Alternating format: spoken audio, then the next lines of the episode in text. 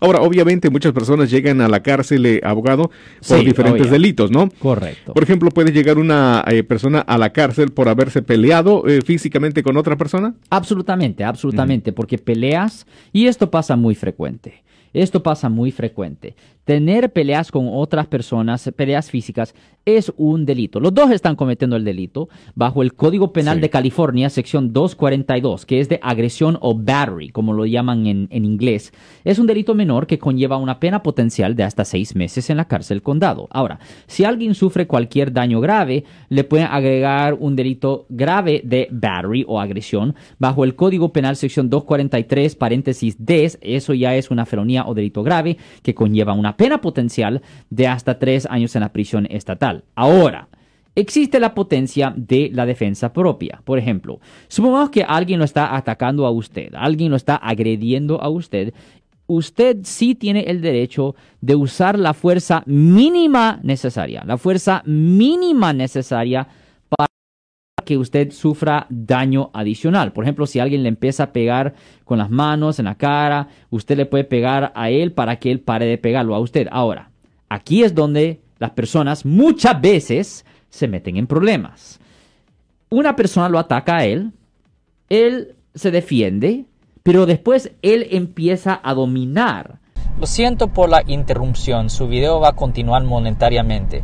Solo voy a mencionar que si usted ha sido acusado por haber cometido cualquier delito aquí en el área de la Bahía Norte, California, por favor no se espere, llame el nuevo teléfono que ven en la pantalla o llame para hacer una cita inmediatamente al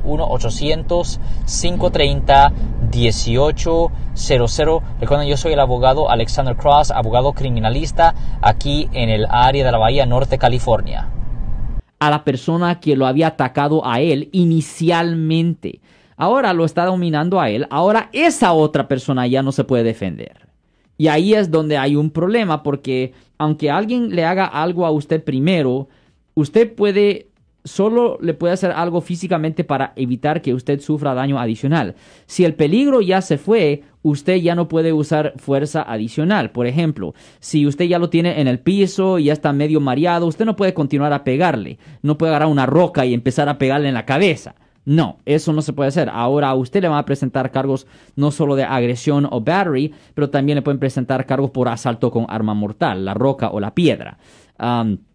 O si alguien le pega a usted y se va corriendo de usted. Eso es una cosa, una cosa común también. Alguien se acerca a usted, le pega en la cara y se va corriendo. Usted no tiene el derecho legal de seguir a la persona para darle una de regreso. No. Si alguien le pega a usted y se corre, la única cosa que usted puede hacer es llamar a la policía y decir, ya, esta persona me, me- pegó en la calle y se corrió.